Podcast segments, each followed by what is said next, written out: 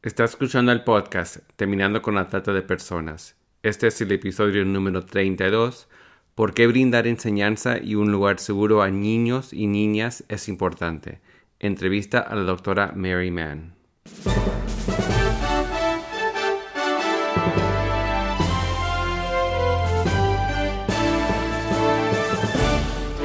Bienvenido al podcast Terminando con la Trata de Personas. Mi nombre es Gilbert Contreras. Y mi nombre es Virginia Contreras. A través de nuestros episodios, que se emitirán cada dos semanas, buscaremos empoderarlo a usted con herramientas para estudiar el asunto, ser una voz y hacer una diferencia para terminar con la trata de personas. Virginia, estás por comenzar una entrevista acerca de un tema que te apasiona. Totalmente, porque creo firmemente que el empoderamiento de las mujeres, especialmente desde niñas, significa otorgarles la capacidad presente y futura de participar plena y genuinamente en términos económicos, sociales y políticos en sus comunidades. Por eso es un privilegio en este episodio poder hablar de esto con la doctora Mary Mann, presidenta y directora ejecutiva de Child Hope, y fundadora de Chicas de Promesa en Costa Rica. Bienvenida Mary a nuestro podcast Terminando con la Trata. Muchas gracias. Es, un honor estar con usted este día. Mary, queríamos que nos cuentes cómo nació Chicas de Promesa y por qué el nombre Chicas de Promesa. Yo he trabajado por, por muchos años con un ministerio que se llama Child Hope antes era Latin American Child Care y, en español usamos Piedad. Y es un ministerio que ayuda con el desarrollo de escuelas de niños en lugares de alto riesgo ah, en Latinoamérica y el Caribe. Eh, en aquel tiempo fue hace como 12 años, yo estaba viviendo en Venezuela trabajando en, un proyecto de una escuela de niños y em, escuché un testimonio de una niña. Ella se llamaba Coraima. Y Coraima, después de, las clases, pues ella venía de un, hogar muy disfuncional, una situación muy difícil, pero en la escuela aprendió de Jesús y recibió el amor de Dios. Después de clases, ella fue a su casa. Su mamá no estaba en la casa, el papá estaba junto con otros Um, varones que estaba eh, tomando, estaban borrachos. Y ella tenía a su cargo eh, una hermana que tenía síndrome Down. Pues estaba en riesgo en ese momento.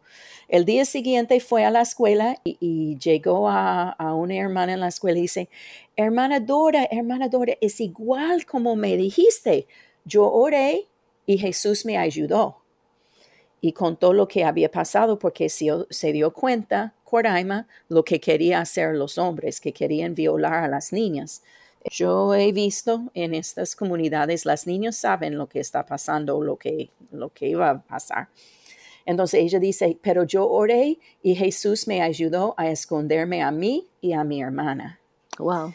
Pues esta historia tenía un, buen resultado porque Dora invitó a la mamá a trabajar la cocina, ministró a la mamá y, la mamá llegó a, conocer a Jesús y cambió esta familia. Pero un día yo estaba pensando en esta niña y esta historia y no sé, fue el Espíritu Santo porque iba a contar la historia y yo pensaba, pues si, si le cuento la historia a un grupo de damas, debo decirles o explicarles que en las comunidades donde trabajamos, las leyes no protejan a las niños como deben protegerlas. Porque mi respuesta sería, ¿por qué no llamo a, la policía?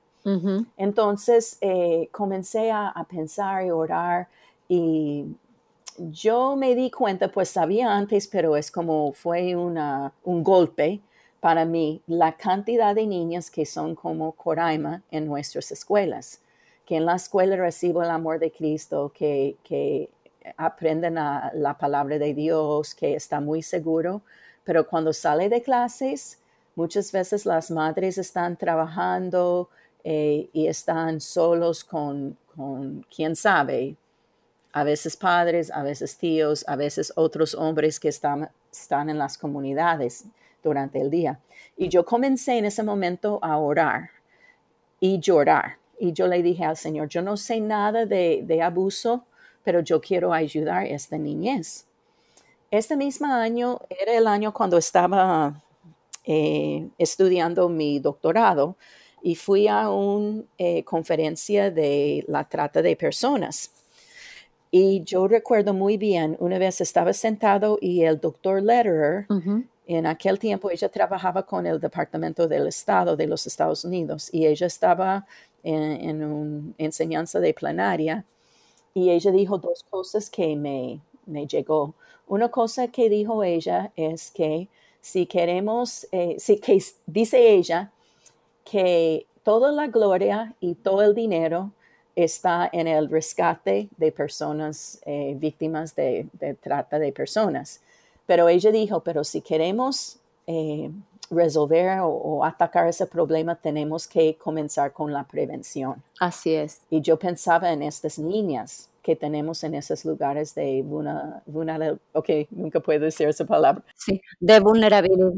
Eso, eh, y de, alto riesgo, ellos están en alto riesgo. Claro. Después, y otra cosa que dijo ella es que eh, hay unas culturas que contribuyen al problema. Y yo pensé en estas, estas comunidades de pobreza donde yo trabajo, donde las mujeres no sienten empoderados, donde ellas eh, muchas veces son violadas y, esconde, esconde la violación porque es, su, no sé, es su vida.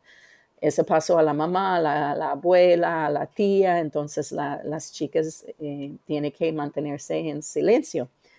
De eso regresé, yo hice un cambio y fui a Costa Rica y tenía en mi corazón hacer algo para las chicas, estas chicas vulnerables. Y eh, llegué a una de las escuelas ahí, una compañera muy, una mujer de Dios, se llama Coralia, y comenzamos a hablar porque ella era la directora de una escuela donde a veces tenía que ir a denunciar eh, abusos tres, tres veces por semana. Wow. Y resulta o resultaba que lo que pasó es que ella hizo lo que ella debería hacer con, con eh, a veces con la policía, a veces con el eh, departamento de, de, no sé qué, de la niñez. Sí. Pero antes, después, el sistema es que la, la niña tiene que ir con su mamá a denunciar. Y de, de un punto al otro, la mamá siempre convencía a las niñas no decir nada. Mm. Eh, decía a las chicas, ah, si usted denuncia, está quitando comida de la boca de su hermano. Si, si usted denuncia, ¿quién va a pagar alquiler? Ya, ya yo trabajo demasiado, quiere que, que yo trabaje más. Entonces las niñas eh, se quedan en silencio y, y, no denuncian. Entonces ese es un ciclo que continúa. Claro entonces comenzamos por, esas razones y entendiendo que después muchas de esas niñas que, eh, son, son, sobrevivientes de, violación o abusos, muchas veces ellas deciden que preferían eh, con alguien que le va a pagar.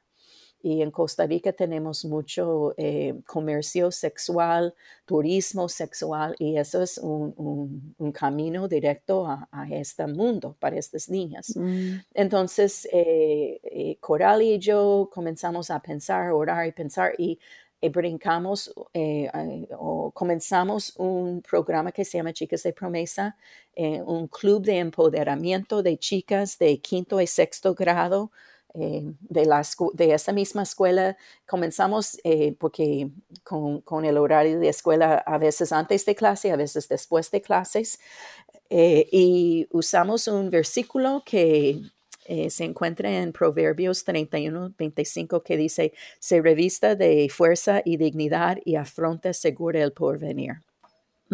Tratamos de, desarrollar dignidad en las niñas porque ellos son creados a la imagen de semejanza de Dios y tienen mucho valor.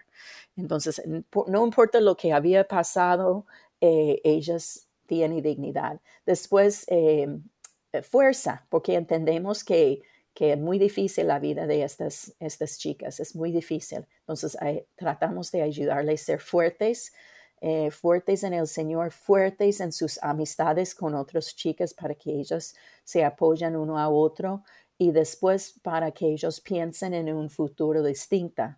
Cuando hice un estudio en, el lugar donde comenzamos, la educación promedia de las madres era sexto grado.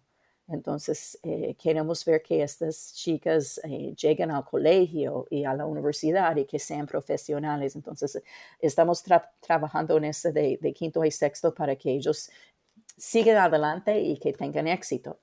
¿Cuándo nació esto? ¿Cuándo comenzó Mary? ¿Qué año era?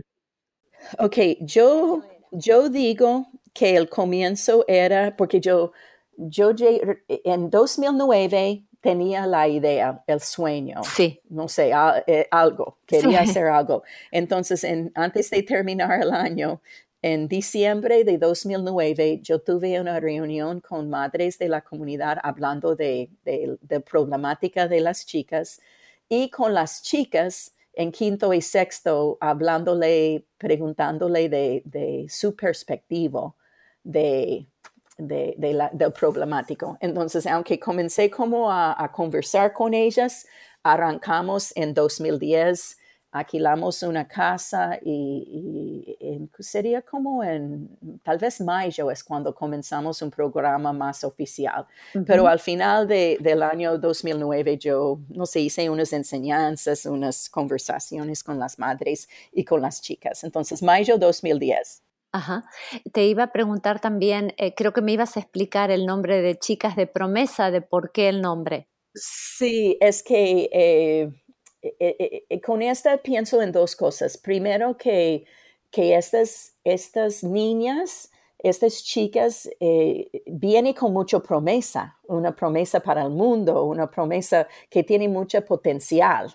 Y también, en vez de vivir las vidas o enfocar en las realidades que ellos vean, en sus comunidades. Queremos que ellos construyan su realidad sobre las promesas de la palabra de Dios.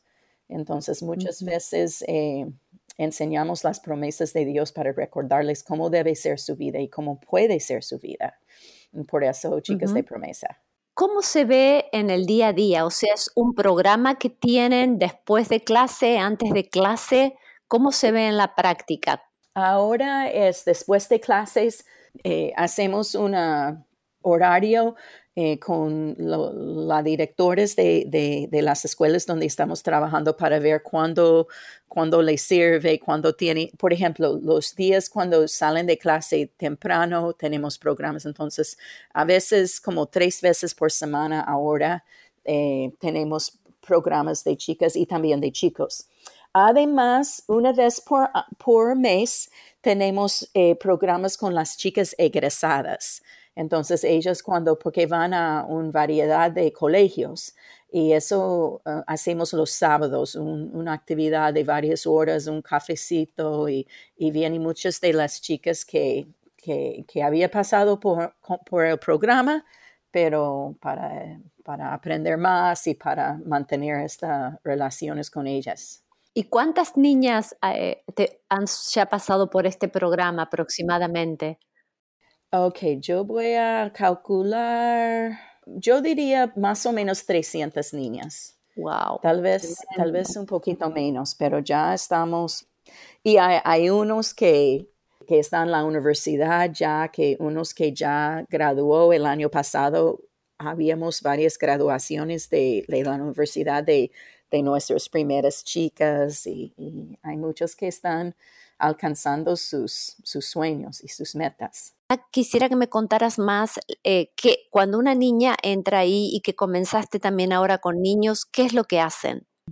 Pues primero hay, hay unos, eh, pues como había dicho, con esta de dignidad, fuerza y futuro, muchas veces enfocamos las enseñanzas en estas áreas, especialmente cuando las niñas comienzan la dignidad que tiene por haber sido creado a la imagen y semejanza de Dios. ¿Cuál es su identidad en Cristo? Mucho está em, basado en, estas enseñanzas también la, fuerza. Entonces, eh, para ser fuerte necesito una buena relación personal con Dios. ¿Qué es eso? El discipulado, cómo tener y mantener buenas amistades, amistades saludables.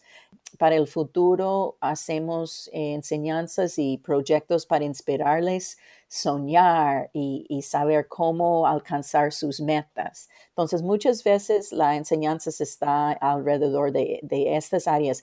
Queremos darle, en vez de, no es como un estudio bíblico o otra eh, clase de escuela eh, dominical, queremos enfocar en las herramientas que ellas necesitan a esa edad para, para tener éxito. Hacemos manualidades y eso, eh, también eh, ferias de, carreras para que ellos sean inspirados, pero eh, así enfocamos las enseñanzas. ¿Y tienen un currículo que diseñan ustedes o algún currículo especial utilizan? No, yo siempre digo, el currículo está en mi mente y en mi computadora en ese momento. Necesito escribir, pero más que eso, eh, eh, voy, a, voy a desarrollar un, plan, un libro, algo, pero más que todo con, con los principios. Bien, porque sería, sería muy bueno para poder reproducir lo mismo en otros lugares. Sí, y eso es, eso es mi meta. Bien. De, hacerlo con, sí. Te esperamos en Argentina. Otra cosa que tengo que hacer. y con los, con los chicos es distinta. Claro. Eh, el programa de chicos, llamamos chicos eh, campeón, pues lo digamos bilingüe, chicos champions for change, porque queremos que esos eh, chicos sean campeones para las mujeres en su vida y también que sean campeones para cambiar la comunidad. Perfecto. Mary, has trabajado y estás muy involucrado con América Latina y amamos la América Latina y sabemos tu devoción y tu entrega a este pueblo, pero quisiéramos también poder ser examinados a la luz de la palabra de Dios y reflexionar que a veces hay elementos culturales que pueden estar contribuyendo a un problema o de desempoderamiento eh, o de explotación. ¿Podrías eh, explayarte acerca de esto? Sí, sí. Em, lo que llega a mi mente, claro que el machismo, que es como una fundación en la cultura, afecta ah, en muchas áreas de, de las mujeres. Creo que en parte como, y yo estoy hablando de las comunidades donde yo trabajo que son de, de alta pobreza, de, pobreza extrema. Eh, yo diría como la informalidad de relaciones. Mm. La mayoría de, de, por ejemplo, las chicas que tengo en, en el programa, puede ser de, de 40 chicas, tal vez dos, tres, tal vez, tiene familias donde un madre y padre se casaron y después decidieron tener hijos. La gran mayoría, alguien se embaraza, tiene un hijo, el hombre está un rato, sale, viene otro hombre, sale. Entonces, estas no tienen una familia, la estructura familiar muy fuerte. Y lo que pasa, lo que yo he observado mm. eh, en cuanto, si estamos hablando de la trata de personas, estas mujeres para poder sobrevivir, eh, duerme con un hombre para un celular, con otro para un par de zapatos. Eh, ella aprende a usar su cuerpo como mercancía porque no tiene educación o o otro, otro, otra cosa que puede ayudarle a conseguir trabajo. Mm. Entonces, eso está mucho al raíz. Mm. Eh, con mis chicas, eh, el hecho de que todos mantienen silencio acerca de la violencia familiar. Sí. Hasta en la misma iglesia, yo, yo no tengo experiencias con pastores eh, apoyando eso públicamente, pero he hablado con muchas hermanas que requiere que sus hijas se, se, se quita, se, se, cierre la boca y no hablar de estas cosas. Entonces, eh, las niñas piensan que es normal, es, es su estilo de, de vida y, y ellas eh, lo que ellos quieren hacer después es para que ellas sienten y, y no es Em, eh, no es poder de verdad, pero para que ellos sienten empoderado, a veces después se vende, porque ella piensa que ese es control. Que al menos está en control. Sí, sí, sí. Entonces, y yo, yo compré en, en uh, Kindle un nuevo libro que no sé dónde encontré ese libro, pero un estudio, creo que le gustaría, eh, Virginia, por una, era un tesis de una señora de Cambridge, hablando de, del eh, comercio sexual en Costa Rica. Mm. Y su tesis era comenzar a llamarlo más no comercio sexual, sino care work. Mm. sería parte de la industria de servicio, porque estas mujeres dicen que no, no están dando sexo, sino están dando cuidado a eso. Oh, pobrecito estos varones que nadie lo aprecia y no sé qué, y ellas están dando, dijo, una experiencia de novio más que sexo. Oh, entonces, nunca había escuchado con el idioma está tratando. Wow. Entonces está tratando de cambiar para que no, no clasifica. Mm bajo el, como la categoría de comercio sexual. Sí, mm. sí, sí, sí, sí. Y creo que es muy peligroso. Esto y el mover de derechos de mujeres que incluye el derecho de, venderse, todo esto no ayuda. Eh, tiene como máscara de empoderar a las mujeres, pero no, es muy peligroso. Seguro. Eh, en cuanto a la cultura, para mí la, esa de, del ciclo intergeneracional de pobreza contribuye, porque las mujeres no sienten empoderados, no pueden terminar su educación porque tienen niños pequeños, no sienten empoderados.